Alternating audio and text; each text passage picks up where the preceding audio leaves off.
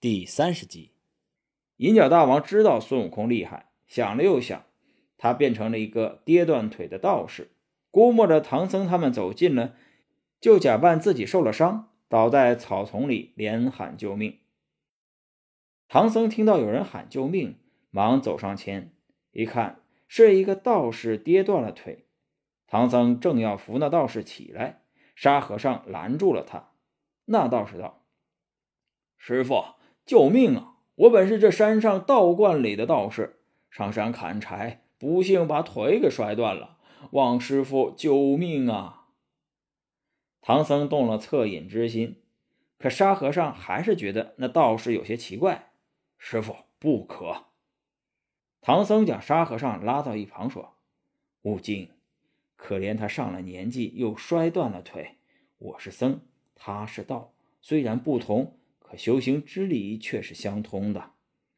说完，就对那道士说：“请骑上我的马，让他送你回道观吧。”那道士说：“多谢长老，可是我的腿受伤了，骑不得马。”唐僧想了想，说：“悟净，你把行李收拾下，放到马上，然后你背他一程吧。”沙和尚正要去收拾行李，孙悟空挺身而出。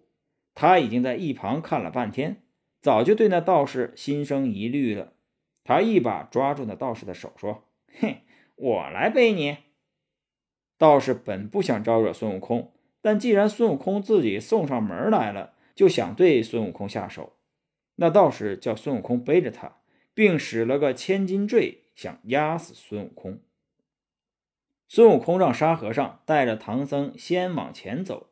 自己在后边背着道士，孙悟空知道那道士是妖怪变的，就想寻找机会摔死他。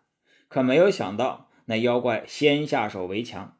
只见他念动了咒语，接连把须弥山、峨眉山和泰山三座大山移来，把孙悟空压在了山底下。银角大王压住孙悟空后，现出原形，哈哈大笑，然后把唐僧和沙和尚抓回了妖洞。银角大王非常高兴，满以为自己这次可以吃上唐僧肉了。金角大王却说：“贤弟啊，至今还没有抓住孙悟空。那猴子神通广大，我们若吃了他的师傅，他岂肯善罢甘休？”银角大王却不以为然：“哥哥呀，你也太高看他了。那猴子在途中想要暗算我，被我用移山之法将他压住。”现在呀，他已经寸步难移了。金角大王一听就放心了，说：“好，小的们，摆上酒宴，为你们的二大王庆功。”他一边说，一边让小妖怪把唐僧压下去。沙和尚说：“你们谁敢碰俺师傅？等我大师兄来了，叫你们好看。”银角大王顿时就发怒了：“好你个沙和尚，胆敢口出狂言！”银角大王不害怕，可金角大王害怕了。贤弟啊，那猴子被压在五行山下五百多年都没有事儿，这可要慎重啊。银角大王想了想，觉得也对，就说：“好，那咱们就把他们都抓住了，再吃唐僧肉。”于是两个妖怪一合计，就派名叫精细鬼和灵力虫的两个小妖，带着两件宝贝。去收压在三座大山下的孙行者。孙悟空被三座大山压住后，动弹不得。他急忙念动咒语，三座大山的山神土地来了，五方揭谛也现身了。山神土地见压住的是孙悟空，连忙赔礼，然后把大山移回原地。孙悟空很生气：“哎，好你个山神土地啊，不怕俺老孙，倒怕那妖怪，怎么把山借给他来压俺老孙？”山神急忙辩解：“呃，小神不敢，不敢呐！只因为那妖怪神通广大，每日居我们山神土地到他洞府里听用。”孙悟空很奇怪：“这是什么妖怪呀？竟然能把山神土地居为己用？”悟空正在感慨的时候，只见那山坳里霞光闪闪，便问：“山神土地？”你们既然在洞中当值，那放光的是什么东西啊？土地说：“呃，那是妖怪的宝贝在放光，怕是妖怪拿宝贝啊来想你了。悟空说：“这个好玩。那妖怪和什么人来往啊？”土地道：“他们喜欢烧丹炼药，喜欢和全真道人交往。”悟空道：“难怪他变个老道啊，把我师傅骗去了。你们都回去吧，等俺老孙自己拿他。”说完，孙悟空摇身一变，就化成了一个道士，将金箍棒变成一柄佛尘。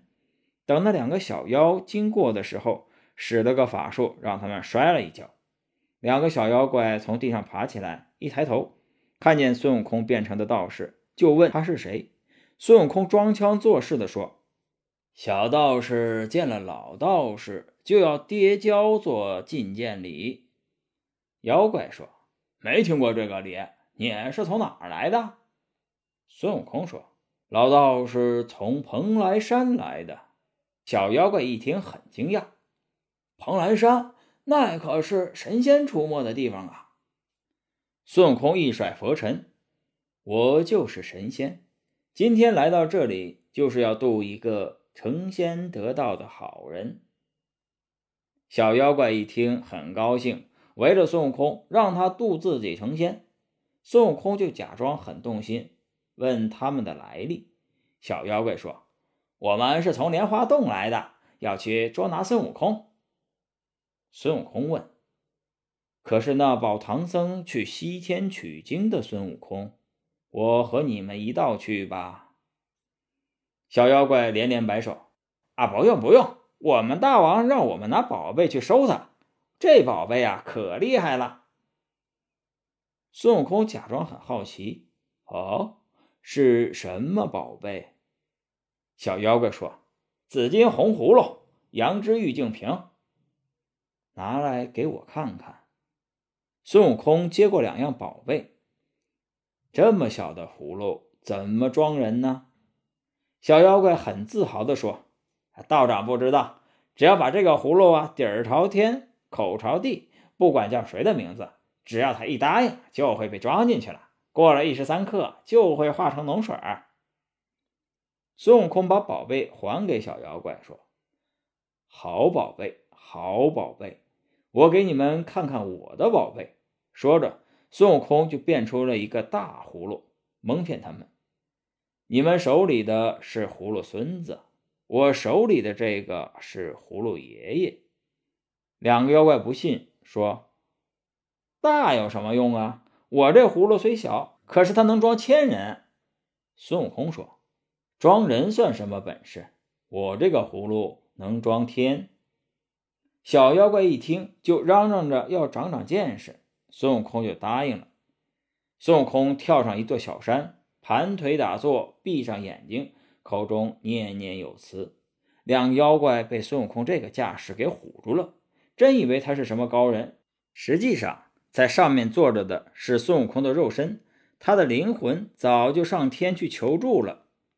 孙悟空来到天上，启奏了玉帝，玉帝答应让哪吒三太子帮忙。孙悟空就对哪吒说：“啊，三太子啊，待俺老孙一念咒，你就把天遮起来。”三太子答应了。于是孙悟空的灵魂又回到肉身中，然后念咒。天兵天将，如不听我调遣，我便打上凌霄殿，你们一个个不得安生。你们全都要听俺调遣。话音一落，三太子就很配合的把天给遮起来了，天地间一片黑暗。过了一会儿，又恢复了原样。两个小妖怪都很惊奇，真的把孙悟空当成了神仙。正在莲花洞里喝酒的金角大王和银角大王很纳闷这天怎么一下就黑了，然后一下又亮了？金角大王想，不会是孙悟空整的幺蛾子吧？便问道：“这精细鬼和灵力虫怎么还不回来？”银角大王说：“啊，没事接着喝。”两个人就把刚才的怪事儿放在一边，继续喝酒。两个小妖怪求孙悟空将这个宝贝呀与他们的一个宝贝交换，孙悟空假装不愿意。两个妖怪最后提出用他们手中的这两个宝贝换孙悟空手中的那一个宝贝，孙悟空假装很不情愿的和他们交换了。两个小妖怪拿着葫芦，高高兴兴的回去了。大王，看我们给大王您带回什么宝贝来了？接着，两个小妖怪就解释了一番这个宝贝的来历。金角大王和银角大王听说这个葫芦能装天，刚刚的忽明忽暗就是这葫芦搞的鬼，很是惊奇，让精细鬼和灵力虫演示一下，还像模像样的把火把点了起来。精细鬼和灵力虫念了半天咒，发现根本不灵。两个大王怀疑那个假神仙就是孙悟空，唉声叹气：这没了宝贝，可怎么对付孙悟空啊？银角大王忽然想起来说。哥哥，咱们还有黄金绳呢。金角大王说：“可是黄金绳还在干娘手里呢。”银角大王提议派人去接干娘。精细鬼和灵力虫两个毛遂自荐，想要将功折罪，负责去接干娘。金角大王说：“派哪个去啊？”银角大王说：“不能再派这两个废物了。”说着，就叫常跟随他的巴山虎和怡海龙来，吩咐他们去请老奶奶来吃唐僧肉，并把黄金绳带来。本集播讲完毕，感谢您的收听。